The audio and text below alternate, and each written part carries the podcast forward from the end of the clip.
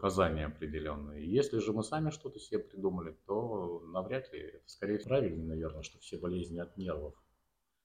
А, вот. Ну, с какой-то оговоркой ну, позвоночно-двигательных сегментов, в результате которых ну, происходит травматизация. Иногда это прямая травма. Там. Здравствуйте, дорогие друзья! Вы слушаете подкаст ЖОС.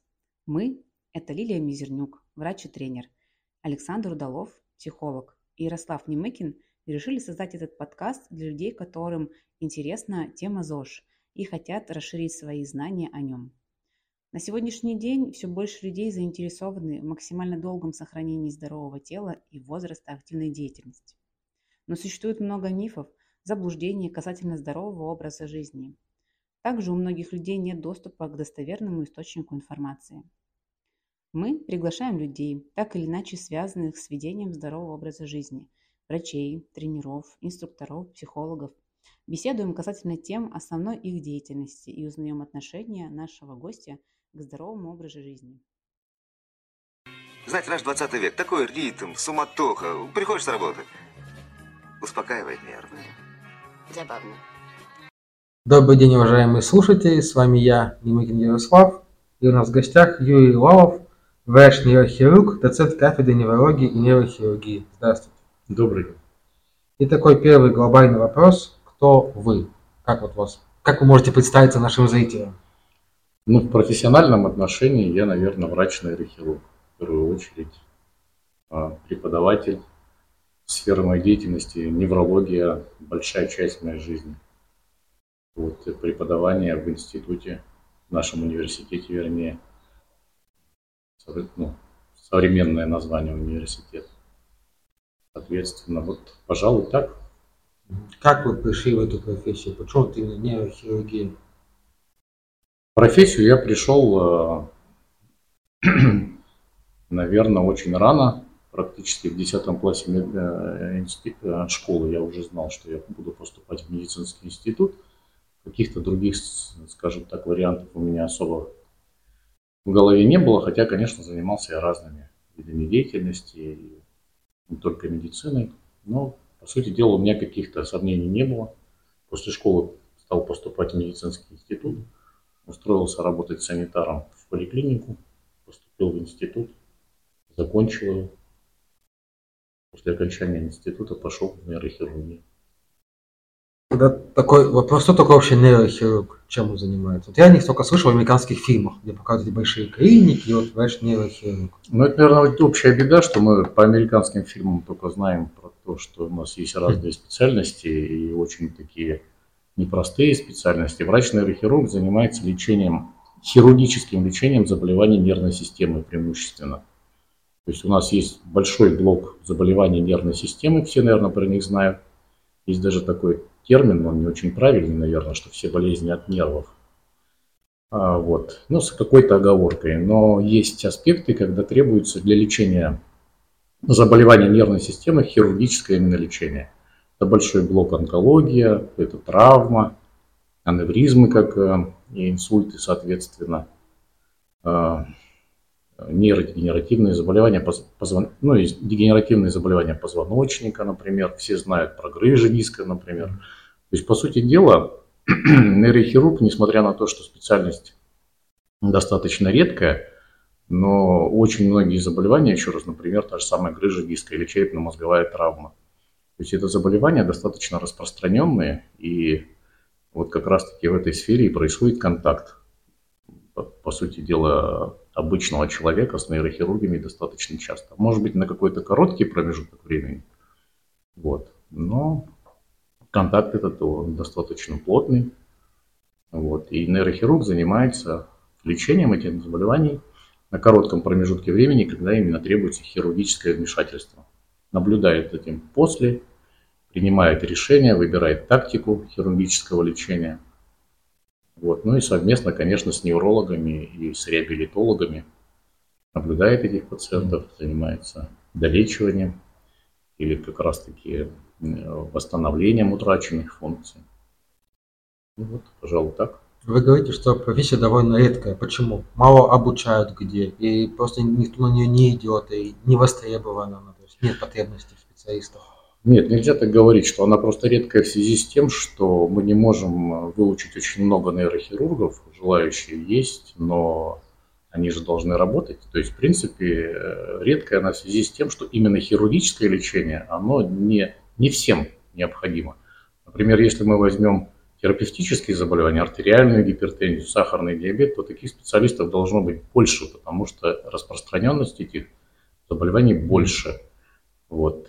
Ну а нейрохирургов это все обусловлено, количество нейрохирургов, оно связано с населением, проживающим на, на данной местности. И в принципе эти цифры давно известны, а мало их, ну просто потому что на данное количество жителей а, есть определенное необходимое количество этих специалистов. Вот. Популярность заболевания, она, конечно, колеблется, бывает более популярной, бывает менее популярной, но в среднем количество нейрохирургов связано именно с количеством населения, проживающего на данной территории. Ну и, конечно, э, если мы возьмем какие-то сельские поселения, там или даже районные центры, там в принципе нет специалиста, не, он не предусмотрен нейрохирург. Хотя невролог может быть один и два и три в некоторых районах, а нейрохирургия это преимущественно специальности, которые локализованы в областных центрах, в крупных федеральных центрах. То есть это специализированная помощь. Ну вот в Омске сколько у нас есть отделений нейрохирургии? Отделений нейрохирургии в Омске у нас четыре на, на область. Одно детское нейрохирургическое отделение, получается три взрослых. Одно ну, одно расположено в областной клинической больнице, где я работаю, а одно в Кабаново, в БСМП-1 и детское, детское отделение в ДГБ-3. Соответственно, это крупные стационары, многопрофильные стационары, оснащенные современной техникой, диагностической, отделениями отдельной реанимации, анестезиологии, большим оперблоком. Ну, то есть это достаточно непростая специальность, требующая длительной, во-первых, подготовки, во-вторых, специального оборудования. Кто Давай. чаще всего пациенты? Ну, кому делаете операции? Дети, взрослые? Ну, понятно, вы говорите, что одно детское отделение есть, да, есть взрослые. С какими проблемами обращаются? Ну, если мы возьмем, например, детскую патологию, то, конечно, это чаще всего операции, связанные с травмой и онкологией, то есть аномалиями развития детской, детской нейрохирургии. Ну, то есть конкретных статистических данных у меня сейчас нет, но если мы возьмем в целом, такие направления, то это, конечно, еще раз, у детей это травмы, это онкология и это аномалии развития. То есть дети, когда рождаются с, с отклонениями, часто которые, в принципе, после хирургического лечения дальше позволяет деткам развиваться совершенно как обычным людям, на самом деле, без, без, без проблем.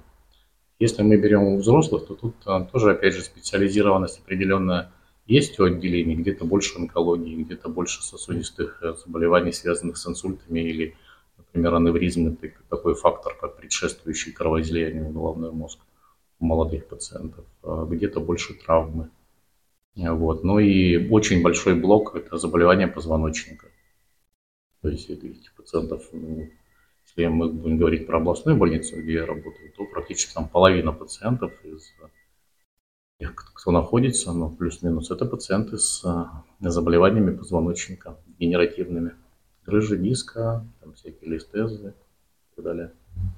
То есть, допустим, кардиохирург оперирует сердце, да, там, допустим, э, хирурги, которые занимаются легким, там, грудной клеткой, только грудной клеткой, а нейрохирург, он и голову может оперировать, и сердце, и ноги, то есть, где есть проблемы с там... Ну, в сердце мы, нет, конечно, то есть, скажем, если сильно прямо упростить, то нейрохирург, чтобы всем было понятно, это заболевание головного мозга, это заболевание спинного мозга, заболевание Э, корешков и нервов, да, то есть, в принципе, мы знаем, что там все знают, наверное, что есть лучевой нерв, локтевой нерв, то есть нервы, которые к конечностям идут, седалищный нерв, наверное, нет. Вот если вот у нас есть патология и нервов, это, это, этим занимается нейрохирург. Но если, скажем так, даже изменения какие-то со стороны нервной системы там в сердце, э, в, лег... ну, в районе там легких и так далее, это все-таки тоже есть специализированные бригады, торакальные хирурги, кардиохирурги. Иногда, если заболевание затрагивает несколько смежных специальностей, то существует понятие там, комплексные бригады, когда идут несколько специалистов операционных. То есть, э, по сути дела, заболев... А, специальность нейрохирургии, она тесно связана с понятием операционная. То есть э, я часто там, например, видно, что пациенты иногда приходят э, к нейрохирургу, не понимая, что это именно специалист, который занимается именно хирургическим лечением, а не вообще лечением. Вы говорите много обращаться с позвоночником. Из-за чего? Что этому предшествует? И что надо не делать, чтобы не идти к нейрохирургу? Ну, я, наверное, на все вопросы тут не отвечу. Они, на самом деле, многие вопросы э, современная медицина, она, современная даже наука, она подходит к каким-то ответам на эти вопросы, трепещущие, там, откуда берутся заболевания позвоночника, или откуда берутся заболевания, там, онкология. Но на эти вопросы однозначного ответа нет на, на сегодняшний момент. Мы, мы выхватывать можем определенные какие-то отдельные истории и выбирать и рассматривать причину. Но если глобально отвечать на этот вопрос, на этот вопрос невозможно ответить. У некоторых, как, ну, если мы возьмем именно заболевание позвоночника, то это, конечно, перенапряжение структур позвоночника в результате деятельности человека. Это может быть профессиональная деятельность, это может быть какая-то экстремальная ситуация, которая привела а, вот, к перегрузке позвоночно-двигательного сегмента или нескольких позвоночно-двигательных сегментов, в результате которых ну, происходит травматизация. Иногда это прямая травма, там, тогда это там, переломы, подвывихи, вывихи могут, э, а иногда это травма такая хроническая или несколько там травм, когда постепенная травматизация, воспалительные изменения приводят к разрушению здоровых тканей.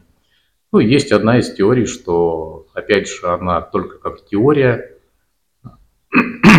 не стопроцентно она подтверждена современной наукой, как говорится, что расплата за прямохождение является заболевание позвоночника у человека.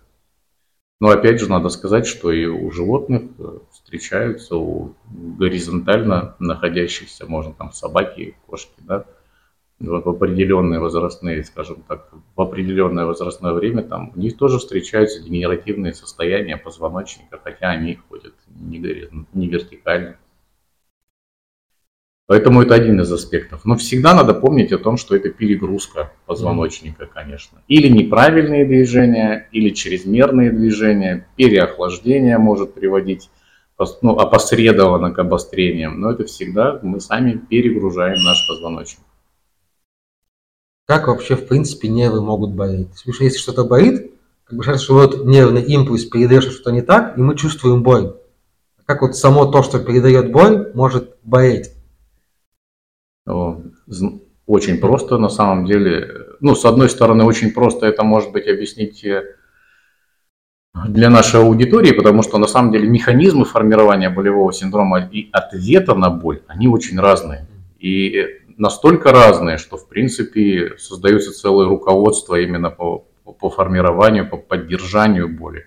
Но на простом, э, на простом примере надо сразу разделить, что у нас есть боль, которая связана с раздражением болевых рецепторов или чрезмерным раздражением тактильных рецепторов, например, э, других, э, когда формируется сам по себе болевой импульс. То есть у нас на коже, на слизистых, во внутренних органах, ну не во всех, там в мышцах, связках, надкостнице у нас есть рецепторы, раздражение которых приводит к тому, что мы эти сигналы воспринимаем как боль. Это защитные механизмы. Если мы ударим молотком по пальцу, самый простой пример, или там на тренировке где-то, чрезмерное растяжение связок приводит к чему? Это начинает болеть из-за того, что у нас там есть специальные рецепторы. Это защитное. И это боль. Она называется ноцицептивная. А есть боль, которая формируется как раз таки, когда какой-то патологический процесс влияет на структуры, которые передают вот, эту, вот нервные сигналы от периферии, от кожи в головной мозг. По сути дела, мы всю боль воспринимаем только головным мозгом, таковым, как неприятное ощущение. Вот. А, соответственно, нейропатическая так называемая боль, когда давлением на проводящие структуры, раздражением, воспалением, а, повреждением этих структур формируется опять же вот этот сигнал, который идет в направлении головы, он неправильный сигнал, соответственно, головной мозг его воспринимает как патологический, и мы его чувствуем, он не такой, не так легко переносится, как, например, боль от кожи, там вот еще раз говорю, от рецепторов, потому что принципе, ну, другие механизмы задействованы. Соответственно, мы тоже чувствуем эту боль. Она неприятная, она даже хуже, еще раз говорю, переносится, чем та боль, которая формируется при раздражении рецепторов. Ну и есть еще центральный механизм. У нас, в принципе, в спинном мозге есть проводники болевых рецепторов. У нас есть в головном мозге структуры, там таламус, например, это коллектор. Если там раздражение происходит, тоже формируется болевой синдром, очень тяжелый болевой синдром. Ну и, соответственно, вот на любом этапе, если мы берем, то есть формируется боль, она разная, врачи в этом разбираются, лечение разное назначается. Соответственно, это все известно. Иногда есть боль, которая вообще, в принципе, связана только с поражением головного мозга. То есть, когда нет определенного поражения, например, на руке, на ноге, но человек это воспринимает как такую боль. Вот. Поэтому достаточно механизмы формирования болевых синдромов, они ну, известны. Можно их условно разделить на четыре разных варианта, но у каждого человека могут быть смешанные варианты. У кого-то кто-то поранил руку, затем еще, там, может, перелом какой-то был, вот есть индуцептивный, потом это нейропатический компонент, потом формируется болевой хронический синдром, замкнутая уже система человек, ну, сложно бывает избавиться. Но для, еще раз говорю, в принципе, для специалиста эти механизмы формирования боли давно известны, но только, в принципе, для нашей публики надо понимать, что лечение вот этих разных видов боли, оно совершенно по-разному производится. Если мы сами будем себе лечение назначать, мы можем, не понимая механизмов формирования, принимать те лекарства, которые, во-первых, будут неэффективны, а во-вторых, будут приводить к возникновению нежелательных эффектов побочных разных реакции. Говоря про самолечение, сейчас разные виды обезболивающих есть. Что-то заболело, выпил, вроде как прошло, неделю не болит, опять выпил. Вот как вообще действуют обезболивающие и полезно ли их пить или нет? И вообще стоит ли их употреблять? Если, нет, по сути дела, если, опять же, мы, мы не можем на, на всю, скажем так, аудиторию обобщать все это, потому что, еще раз говорю, механизмы формирования болевого синдрома у всех разные. Есть э, заболевания, например, первичные головные боли. То есть тогда, когда э, самим заболеванием является вот боль. боль. Болит голова. Если, скажем так, это не связано с другой причиной, там, инсультом, э, ну, опухолью, например, там, травмой головного мозга. Есть такое понятие первичные головные боли. Там мигрень, кластерная головная боль, головная боль напряжения. То есть, видите, уже как бы начинаются разные разные слова. У, у каждого этого понятия свои механизмы лечения. То есть, э, принимая препарат самостоятельно, беря в аптеке его, мы должны просто рассчитывать на то, что мы снимаем вот сейчас конкретно боль для того, чтобы у нас не болело, вот, а дальше мы должны все-таки разобраться с историей, почему у нас это заболело. И желательно, опять же, это при участии специалиста. Если скажем так, причина боли, она понятная. Еще раз говорю, там палец ударили, где-то коленку расшибли и так далее. Может быть, э, у человека давно известно, что у него мигрень, он и сам знает, какие препараты принимать, или головная боль, напряжение, и это снимается симптоматически уже каждый раз. Это одна история. Так можно делать на короткий промежуток времени, зная причину боли. Но если же все-таки причина боли непонятна, или вот эта боль, она изменила свой характер, по-другому стала сильнее, там ночью интенсивность увеличилась, в другом месте где-то боль возникла, то опять же мы приходим к необходимости идти к специалисту разбираться, откуда боль. То есть само, самолечение, самоназначение в данном случае может сыграть злую шутку. Еще раз говорю, мы можем в принципе пойти купить анальгетики, которые нам не помогают, и будем ждать этого эффекта и принимать большие дозы, это будет бесполезно и можно принимать до того момента, пока побочные эффекты не возникнут, нежелательные явления. А механизм боли будет совершенно другой. Или принимая анальгетики при первой возникшей боли, тем более нарастающей, мы можем просто на этом фоне пропустить заболевание, которое будет развиваться. Воспаление, тот же самый аппендицит, то есть те заболевания, которые, ну если мы берем заболевания нервной системы, тоже в принципе тут могут, могут на этом фоне развиваться и онкологические заболевания, и воспалительные какие-то заболевания. что будет затягивать просто, мы будем затягивать со временем выявление причины, и просто медицинская помощь может оказаться не вовремя оказана. Тем более, что на сегодняшний момент очень много возможностей выявить э, серьезные, ну, скажу так, серьезные заболевания на раннем этапе. Методы нейровизуализации очень развиты. Сегодня это очень хорошо. Неинвазивные МРТ, компьютерная томография, позитронная эмиссионная томография. Этим надо пользоваться. Как вообще вот люди попадают к нейрохирургу? Ну, сначала болит голова, я выпил обезболивающее, не помогло, пошел к терапевту, он там куда-то меня направит, как вы весь этот путь, как вот попадают к вам на стол? Ну, не на стол, они в любом случае сначала на консультацию к нейрохирургу. К нейрохирургу, ну, как правило, пациенты попадают после консультации другого специалиста. Это может быть невролог, это может быть врач общей практики, это может быть врач-терапевт, любая смежная специальность. То есть, в принципе, к нейрохирургу пациенты попадают уже с направлением от другого специалиста, а, либо с, с результатами обследования, либо другой специалист, уже видя симптомы, которые могут быть причиной вот как раз-таки развития неврологических заболеваний, отправить к более уже узкому специалисту для либо подтверждения своих опасений, либо уже для того, чтобы улучшить диагностику и принять решение о необходимости или хирургического, или консервативного лечения.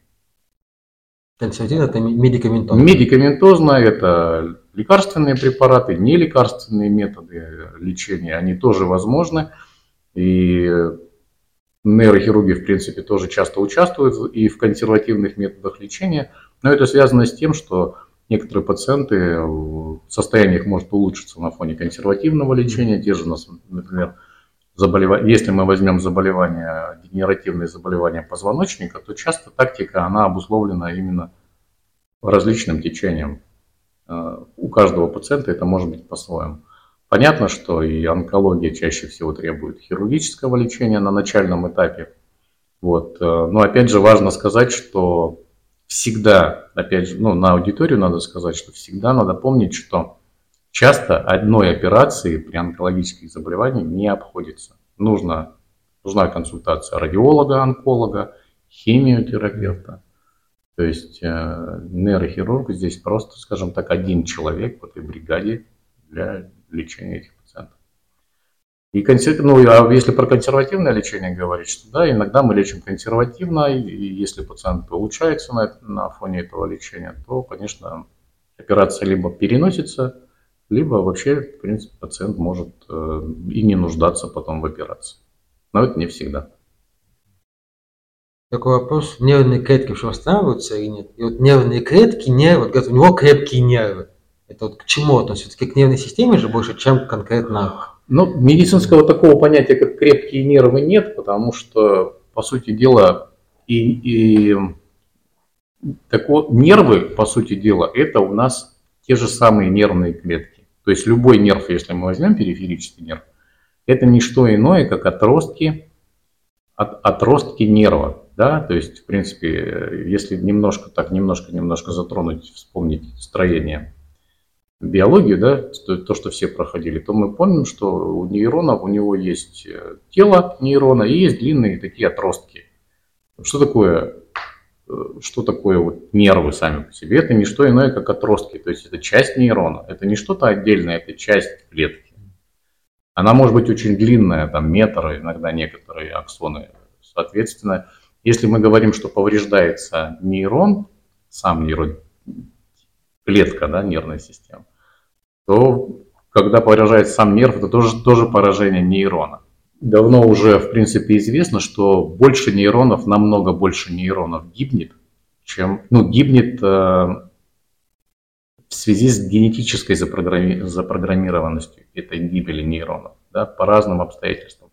Мы можем, скажем, своими действиями, своими поступками ускорять этот процесс, но даже если мы будем идеально все делать, на сегодняшний момент механизмов остановить вот этот вот запрограммированную, запрограммированную гибель нейронов мы не можем. А, весь, и выходили несколько там статей а, научных о том, что в принципе есть стволовые нейроны, а, которые по сути дела в течение жизни продолжают у нас расти, дифференцироваться, и может это кого-то в заблуждение ввести, просто надо понимать, что количество вот этих нейронов, которые все-таки у нас появляются с течением жизни, оно катастрофически там на, на многие порядки меньше, чем количество тех нейронов, которые ежедневно у нас прекращают э, жить каждым, с каждым днем. Вы говорили, что можно ускорять их гибель. Да. Можно, вот что именно ускоряет? Ну, кроме того, что, где-то повесила Минервы, да, и, скорее всего, у нее их осталось меньше. Что еще увеличивает их смертность?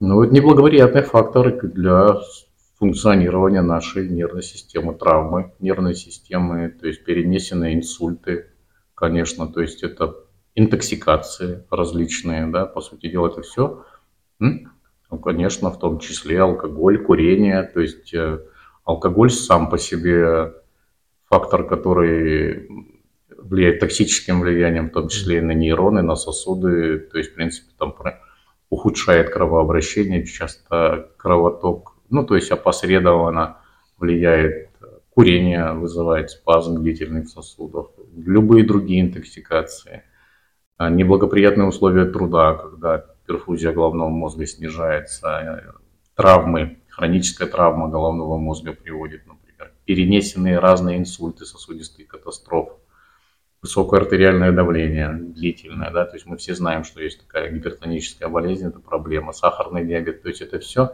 некоррегируемый сахарный диабет, это факторы, которые мы можем, можем на них повлиять, да, то есть в медицине есть такое понятие коррегируемые факторы и некоррегируемые факторы. То есть, например, вот эту генетику мы с вами у себя поменять пока не можем, хотя вот современная медицина уже подходит к этому вплотную, но пока нет. А вот, например, исключить повреждающие факторы мы можем, да, соответственно, и мы таким образом затормозим вот эту вот гибель, то есть мы улучшим состояние головного мозга на перспективу.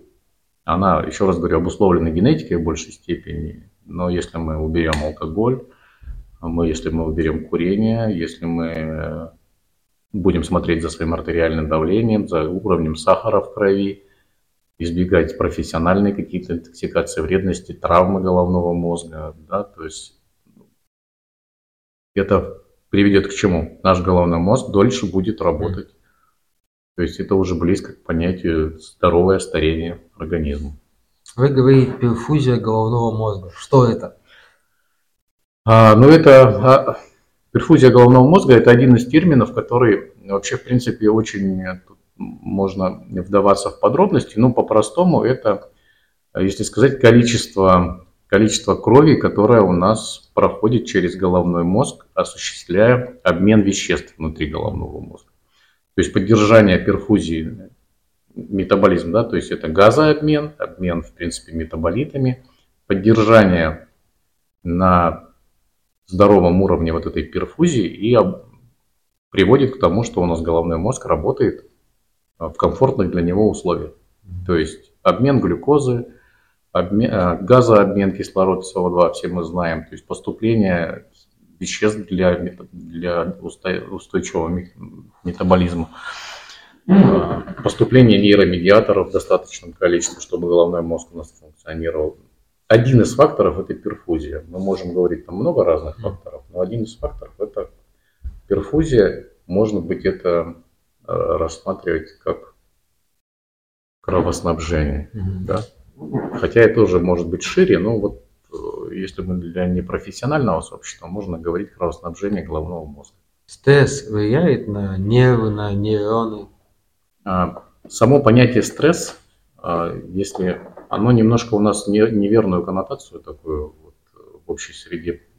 Стресс э, – это ситуация, которая окружает и человека, и любое животное в течение жизни. То есть, по сути дела, встречая какой-то раздражитель, непривычный нам, мы можем испытывать стресс, повышается артериальное давление, частота пульса, то есть, в принципе, все, ну, многие другие механизмы а, связаны с тем, чтобы а, распознать опасность, опасно это или нет, и как-то отреагировать, убежать, э, вступить в какую-то схватку и так далее. Это называется, ну, по сути дела, стрессовая реакция.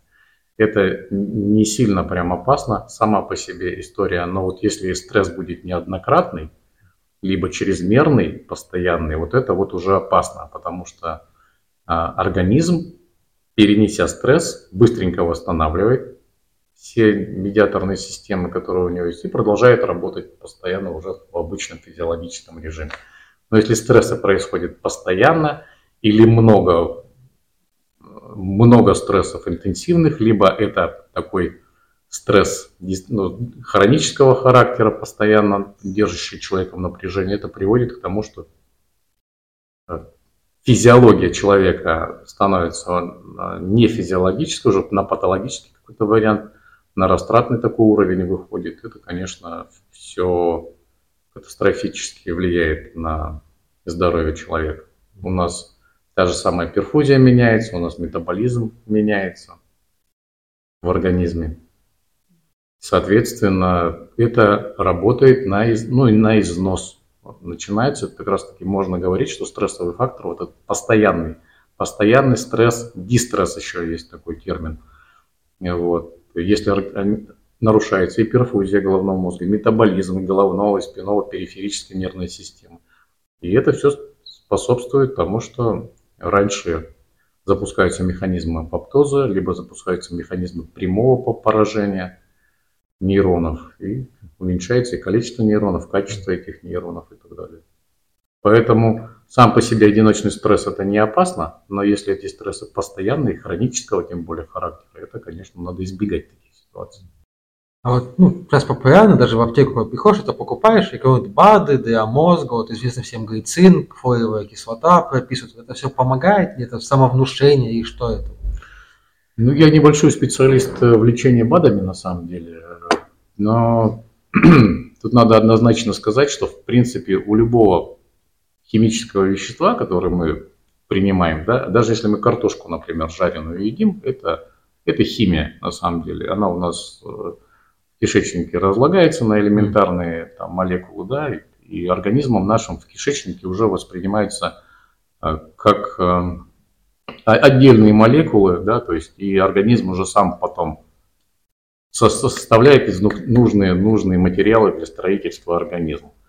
Вот. Э, что касается там вот препаратов, которые являются не лекарственными, не лекарственными mm-hmm. препаратами, то они биологически активные добавки. То есть это как можно это рассматривать, наверное, как часть э, диеты какой-то определенной, с определенной направленностью.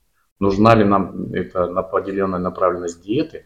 Опять же, надо согласовывать все это с врачом, Потому что если у нас есть какое-то дефицитарное состояние, потенциальное, например, да, мы можем доказать это, сдав анализы на витамины, что чаще всего mm. там принимают поливитамины, потом что еще, растительные, там может быть какие-то гормональные, но по сути дела это не являясь лекарственными препаратами, а, ну, сложно, скажем так, для общего для общего понимания, ну, придумать какие-то показания для этих, для этих а, веществ. Ну,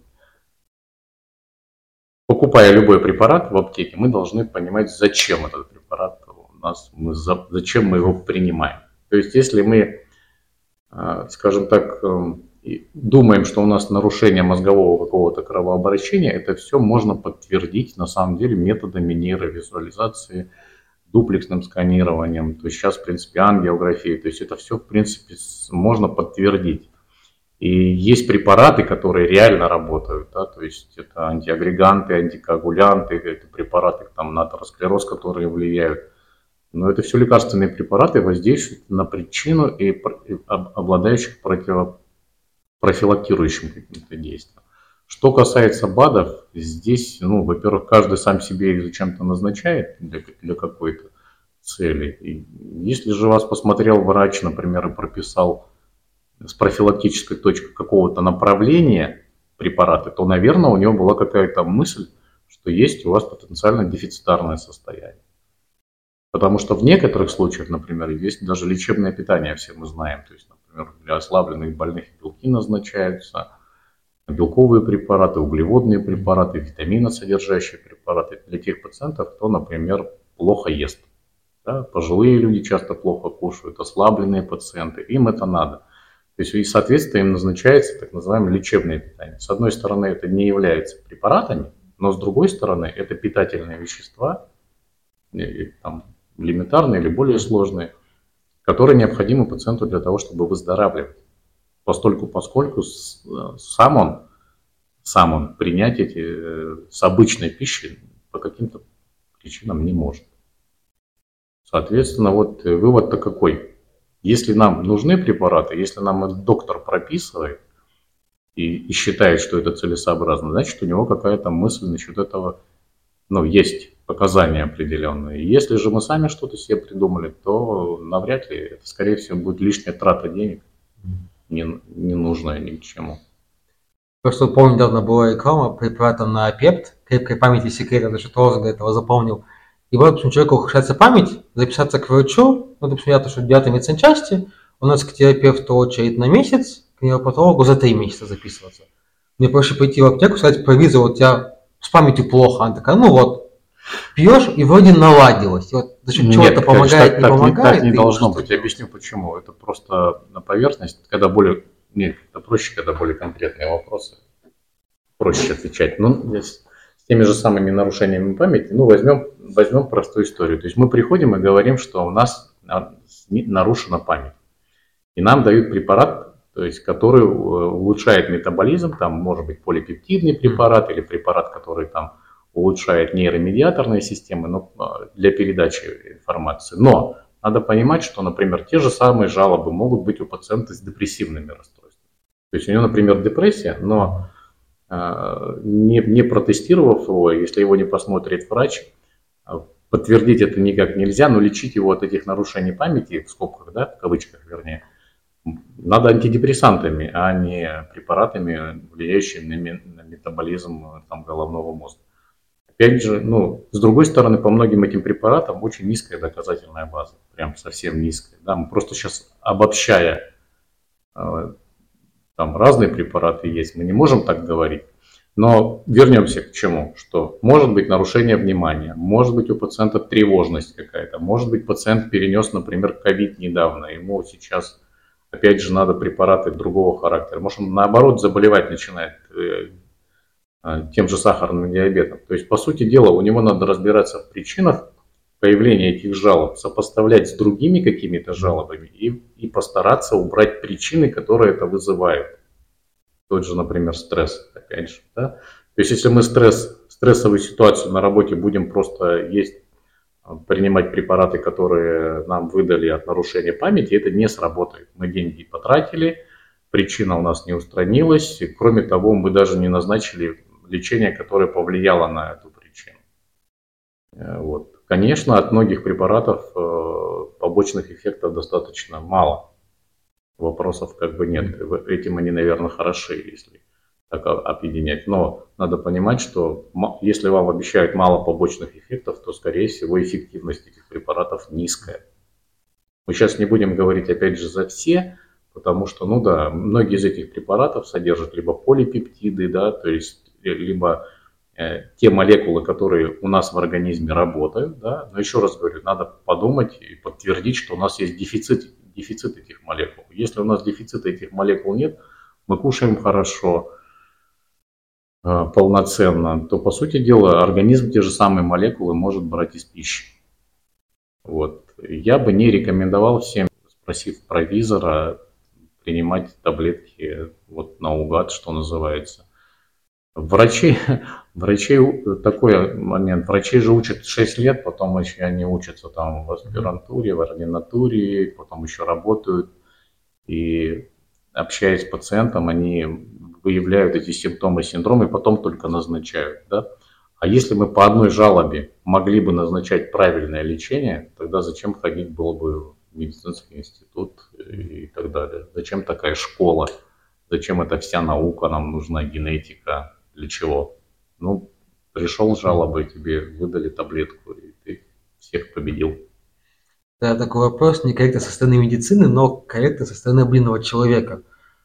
С какой болью, как долго можно терпеть? Начала ухудшаться память, я это заметил, взял талончик в больницу, там будет через полгода. Я могу эти полгода ждать, или надо срочно бежать допустим, куда-то в частную клинику, искать другие варианты для приема. и вот с какими болями, какой вот есть вот этот коридор ожидания. Ну, простая аналогия, многие, допустим, там зуб починил, думаешь, кариес, ну, как бы, ну, пусть будет, как бы там полгода, потом вспомню, схожу, не вспомню, но заболит, это, полгода это очень большой срок. Надо понимать, и повторю, я уже сегодня говорил, что ну, если любого нас, надо, понимаете, в чем дело? Вра- любой врач это такой же человек, как и мы с вами. Кто-то специалист просто в радиотехнике, а кто-то вот выучился на врача. Но и по сути дела врачи такие же люди, и, соответственно, есть э, установки для всех людей, и для врачей, и для неврачей, там, знаем мы это или не знаем, что если у вас боли нарастают, то есть если мы причины боли не знаем, то есть если нет у нас определенного плана э, поступать с, с патологической вот этой ситуацией, там, почему боль возникла, обследуем мы ее или нет. То есть это повод идти к специалистам. Это может, ну, скажем так, не надо никогда ждать. Э, Там, условно говоря, я понимаю, что иногда бывают сложности с талонами, но есть другие специалисты на самом деле. То есть если боль затрагивает каких-то смежных специалистов, э, может быть, к смежному специалисту идти. Он, в принципе, тоже может разобраться со смежными ситуациями. Те же самые стоматологи с лорами, там, да, может быть, невролог. Но врач общей практики, в конце концов, может всегда а, посмотреть, оц- оценить ситуацию и направить на обследование, чтобы мы время не теряли. И какого каких-то временных ранок, конечно, никакие полгода. Если у тебя сегодня боль, завтра она сильнее, да еще там что-то, отек какой-то, температура, это повод э, обращаться немедленно. Там, в частную клинику, в любую. Соответственно, ну тут, скажем так, к боли всегда надо относиться ответственно. Всегда смущает, что э, когда, например, пациенты приходят и говорят, мы там полгода ждали, когда пройдет, на самом деле не прошло. Ну, полгода, получается, потеряли на самом деле. Бывают диагностические сложности, когда и врачу сложно разобраться. Но, скажем так, врач часто не из-за того, что он как бы чего-то не знает, бывают сложности диагностические. Но надо просто помнить, что большинство все-таки, большинство причин для боли, они давно известны. Алгоритмы прописаны, есть клинические рекомендации, мировые, российские законодательные. Там это все прописано. И большинство, мы знаем, и большинству людей, большинству людей, как поступать и врачу, и пациенту известно. Алгоритм четко прописан. Бывают случаи сложные, их не очень много на самом деле. Мы акцентируемся на этих ситуациях, когда кому-то стало плохо, болезнь сразу не определили. Но это на поверхности, так, так везде на самом деле. Вот, мы если посмотрим, то я могу тоже там вспомнить про какой-нибудь кран не починенный и так далее. Сто раз чинили все хорошо, один раз не починят, фирма плохая.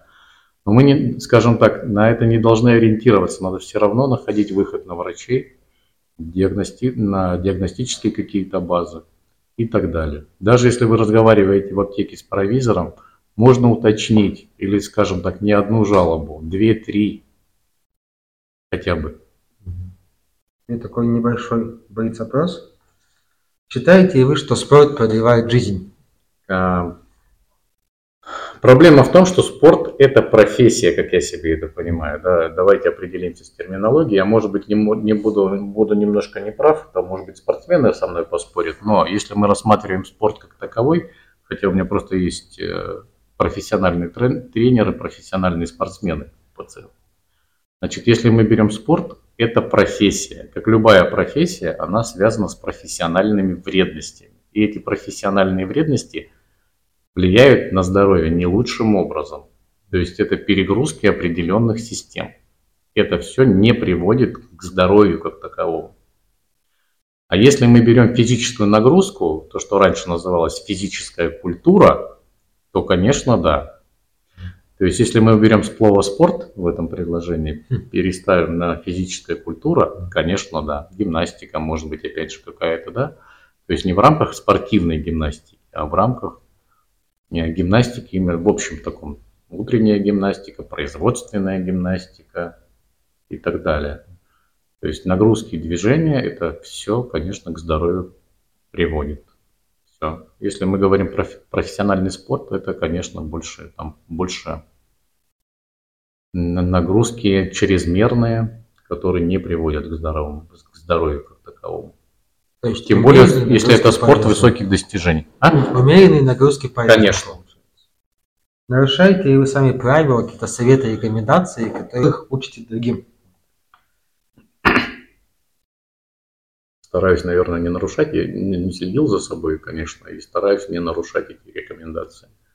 Но жизнь, она у нас разносторонняя. Мы ходим на работу, у врачей работа плохо планируется на самом деле. А, Соответственно, конечно, определенные нарушения бывают. Но это не, не повод оправдывать себя, это повод, повод, э, если ты где-то, скажем так, э, не добрал физической нагрузки, то повод где-то ее, опять же, выровнять. Соответственно, скорее нет, чем да.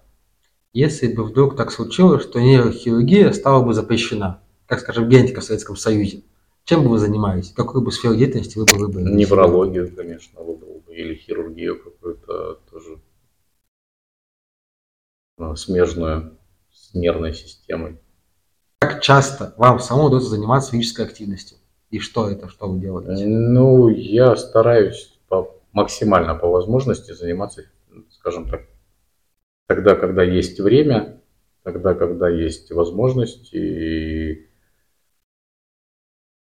заниматься физической активностью. Ну, то есть, в принципе, любое время, которое может, э, может, можно посвятить физической активности, я себя ей посвящаю совершенно спокойно. Но тут, опять же, надо подходить к вопросу о том, что все мы ходим на работу, работа не нормируется, у нас бывает, э, ты не можешь запланировать, например, тренировки, ну, там, например, с двух до пяти, потому что часто возникает ситуация, когда ты должен быть с двух до пяти в другом каком-то месте, и это приходится делать выбор.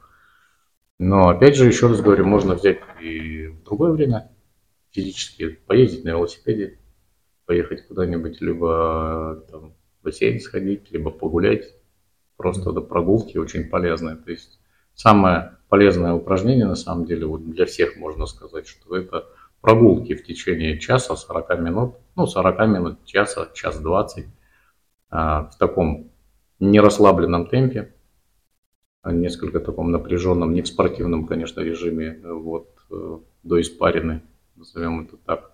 40 минут в хорошем темпе прогулки, и это лучше улучшает э, перфузию головного мозга, метаболизм, чем многие таблетки из аптеки. А есть разница, где гулять? То есть в центре города или надо куда-то в парк выехать? Потому что ты же идешь, допустим, быстро, если у тебя дыхание учащенное. Смотрите, тут очень просто. Да? Если у вас есть возможность гулять в парке, гуляйте, конечно, в парке. Если у вас нет возможности гулять в парке, гуляйте там в городе, потому что э, мы, адап- мы адаптированы к городскому воздуху, городские жители тем более. Если, и поэтому, в принципе, это в любом случае. А, Ну, понятно, что это не должно быть э, в подземном гараже где-то прогулки, но это прогулки на свежем воздухе, конечно. И если есть возможность гулять, не надо себе придумывать оправдание о том, что если у нас нет за окном там зеленого парка 100 гектар, то это может быть поводом не физически не загружаться. Надо, надо стараться, надо ходить, надо гулять. Кто любит бегать, пускай бегает, кто любит плавать, пускай плавает и так далее. То кто есть любит ушу, пускай нагрузка, как-то- Кто любит ушу, тот пускай занимается китайской гимнастикой. Вообще, в принципе, любая физическая нагрузка. И чем на большую, гру- ну, чем на большее количество, чем на большее, ну, группу мышц она направлена, тем на самом деле лучше. Самое главное, чтобы эта физическая нагрузка а, была не такой, как мы на работе, а, не то, чем мы на работе занимаемся. Потому что как раз таки однотонная, вот эта монотонная работа, от стереотипная, она приводит к тому, что у нас перегружаются одни группы мышц и атрофируются другие. А нам надо, когда мы отдыхаем, загружать другие мышцы. Поскольку мы редко ходим, гуляем, то вот для сегодняшних э, реалий, тем более городских, ак- актуально прогулки, пробежки, катание на велосипеде. Согласно отчету Минздрава, продолжительность жизни в России растет. Как вы считаете, с чем это связано? с улучшением, с улучшением, конечно, условий жизни. У нас э, улучшаются условия жизни, несмотря на то, что мы все часто недовольны тем, что у нас то не так, и это не так, но условия жизни на самом деле улучшаются. То есть улучшаются условия труда, вот, улучшается питание. Опять же, если бы у нас все так ухудшалось, не было бы у нас э, улучшения продолжительности, продолжительности жизни.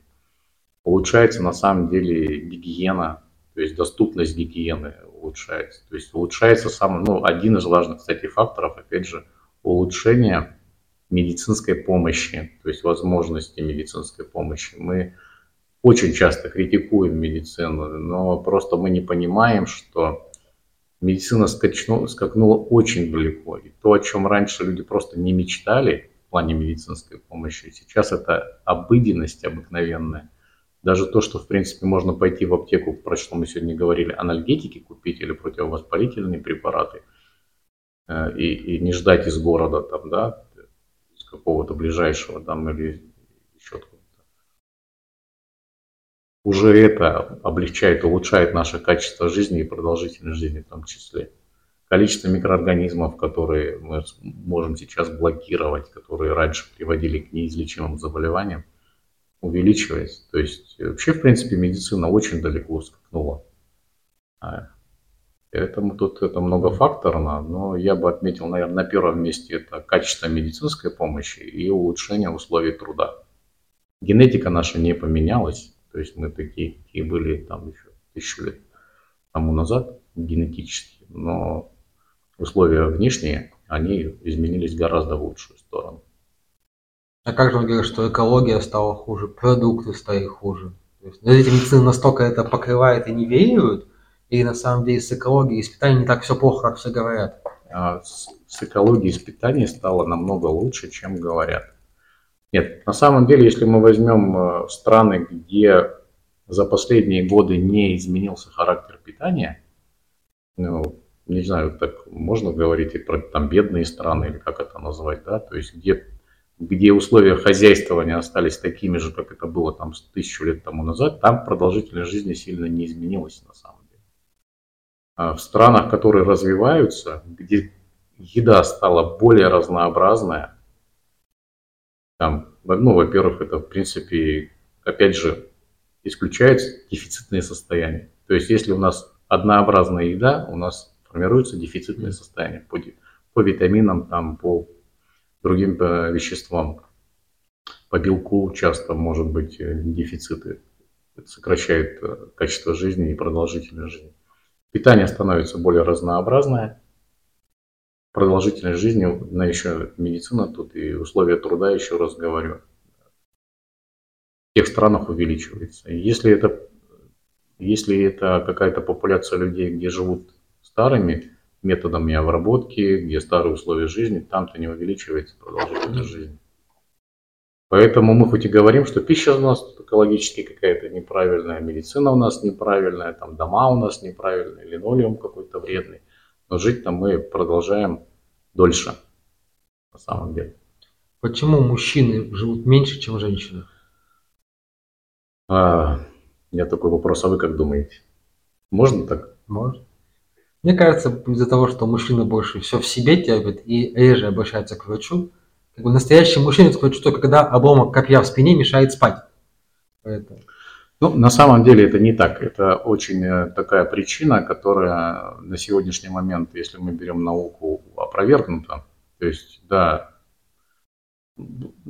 очевидные вещи, они иногда не настолько очевидны. Нам кажется, что мужчины там более рискованные, участвуют в каких-то все время походах, там еще что-то, рискуют своей жизнью и так далее.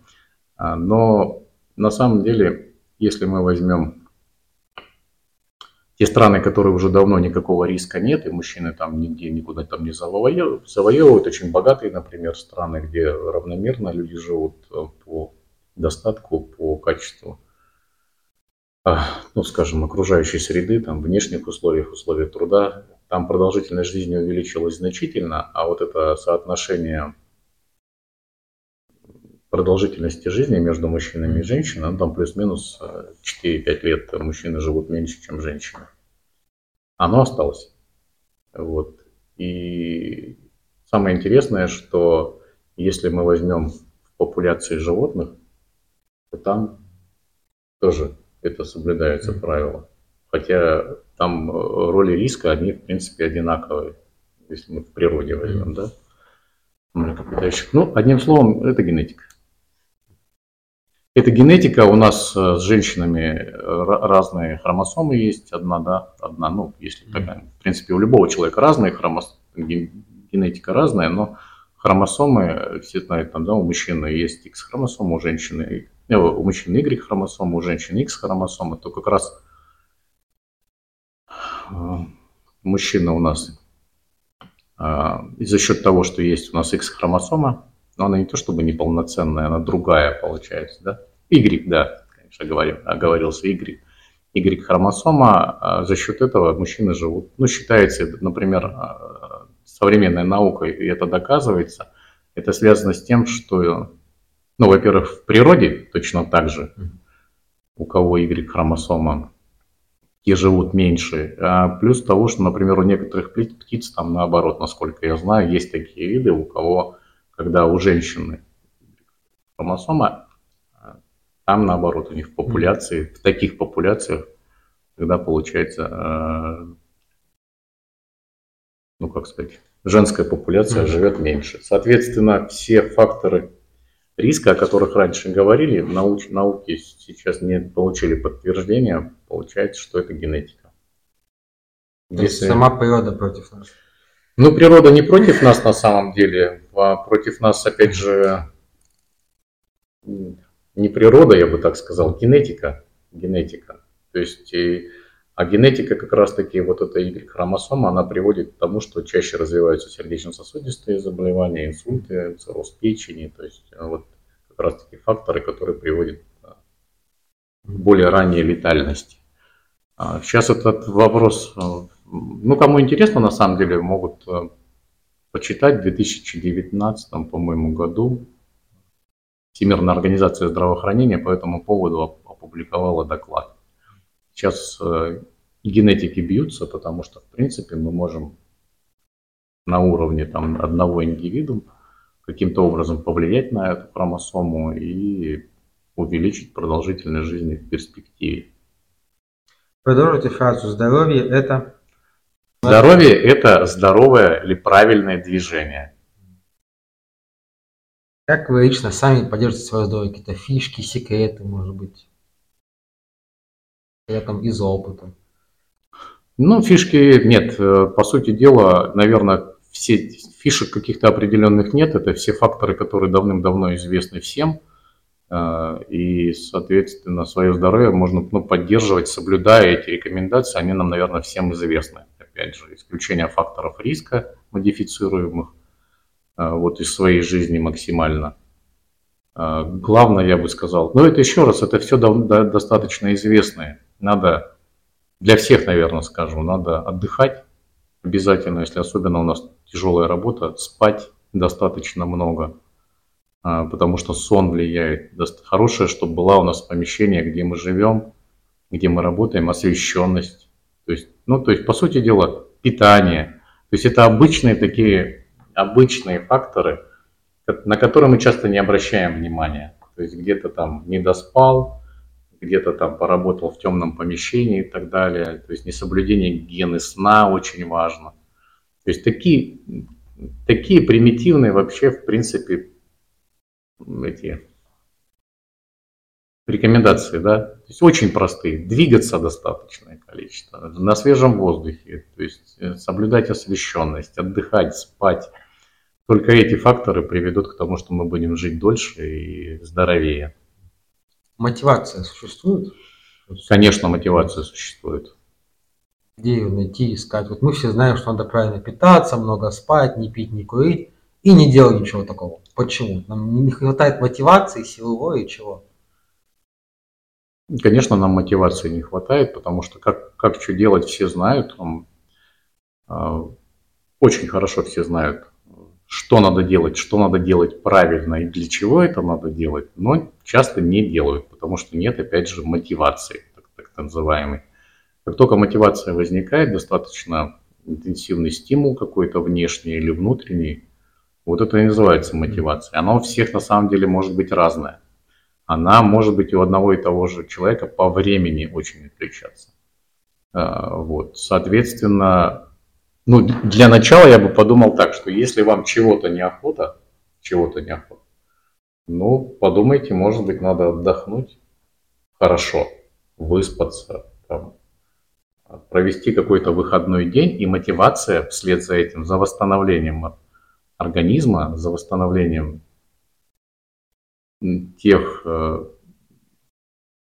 ну, структур, той же самой нервной системы, восстановления медиаторного там уровня, восстановления вот этого желания какого-то, оно появится, вот эта вот мотивация. Может быть, мы просто устали, и наш организм сигнализирует тому, что надо отдохнуть. И, пожалуй, пер, первым делом надо отдохнуть, надо посмотреть, э, не перегружаемся мы ли. И когда мы отдохнем, у нас появится мотивация, появится сила и желание для того, чтобы что-то правильное делать. Вот. С другой стороны, если вообще мотивации никакой нет, и очень сложно другому человеку подобрать для тебя конкретного эти, эти, эту мотивацию определенную. Мы когда с вами начинаем, там, не дай бог, болеть чем-нибудь, возникает вот эта самая мотивация почему-то у многих, а у многих не возникает, опять же, никакая мотивация. И мы все разные на самом деле.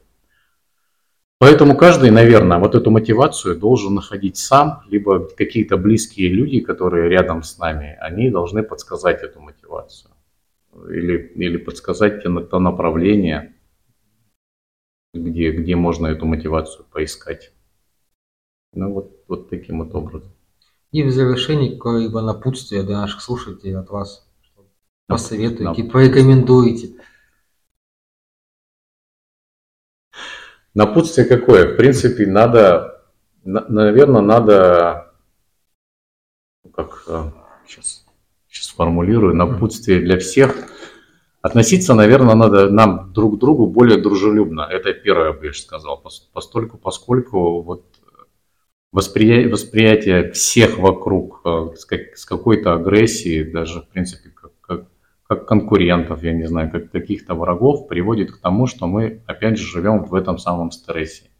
Проживая в таком стрессе, это не та, та мотивация, которая приводит к улучшению нашего самочувствия. Это как раз-таки загоняет нас всех, наоборот, в угол. То есть, по сути дела, для начала надо, наверное, принять себя, принять окружающих людей и добрее относиться, наверное, вот ко всем людям окружающим. Затем, конечно, надо подумать о том, чтобы посмотреть вокруг себя, обустроить э, условия нашей жизни получше, да, в связи с тем, о чем я раньше говорил. Третье, наверное, это, конечно, подумать о том, что побольше нам все-таки, мы живем в городе урбанизированном, даже и мало мы двигаемся на самом деле, мало дышим воздухом, мало дышим кислородом, сердце наше редко бьется, головной мозг находится все время в подавленном состоянии. Мышцы, головной мозг командует мышцами, но мышцы, с другой стороны, стимулируют головной мозг. Поэтому при любой, возможной, возможно, при любой возможности надо нам, конечно, шевелиться обязательно. Вот. Ну и опять же, помним про то, что самостоятельно часто справиться с заболеваниями Э, мы, мы часто не можем, надо обращаться к специалистам. Те заболевания, с которыми люди справились уже да, на этом этапе, и на, когда мы могли сами что-то сделать для себя, этот этап мы уже прошли, мы уже на грани. Такой. Сейчас, когда у нас возникают какие-то болезни, это повод сразу идти к врачу. Вот такие мои пожелания. Я напомню, у нас в гостях был Юрий Лавов, врач-нейрохирург, доцент кафедры неврологии и нейрохирургии. Спасибо.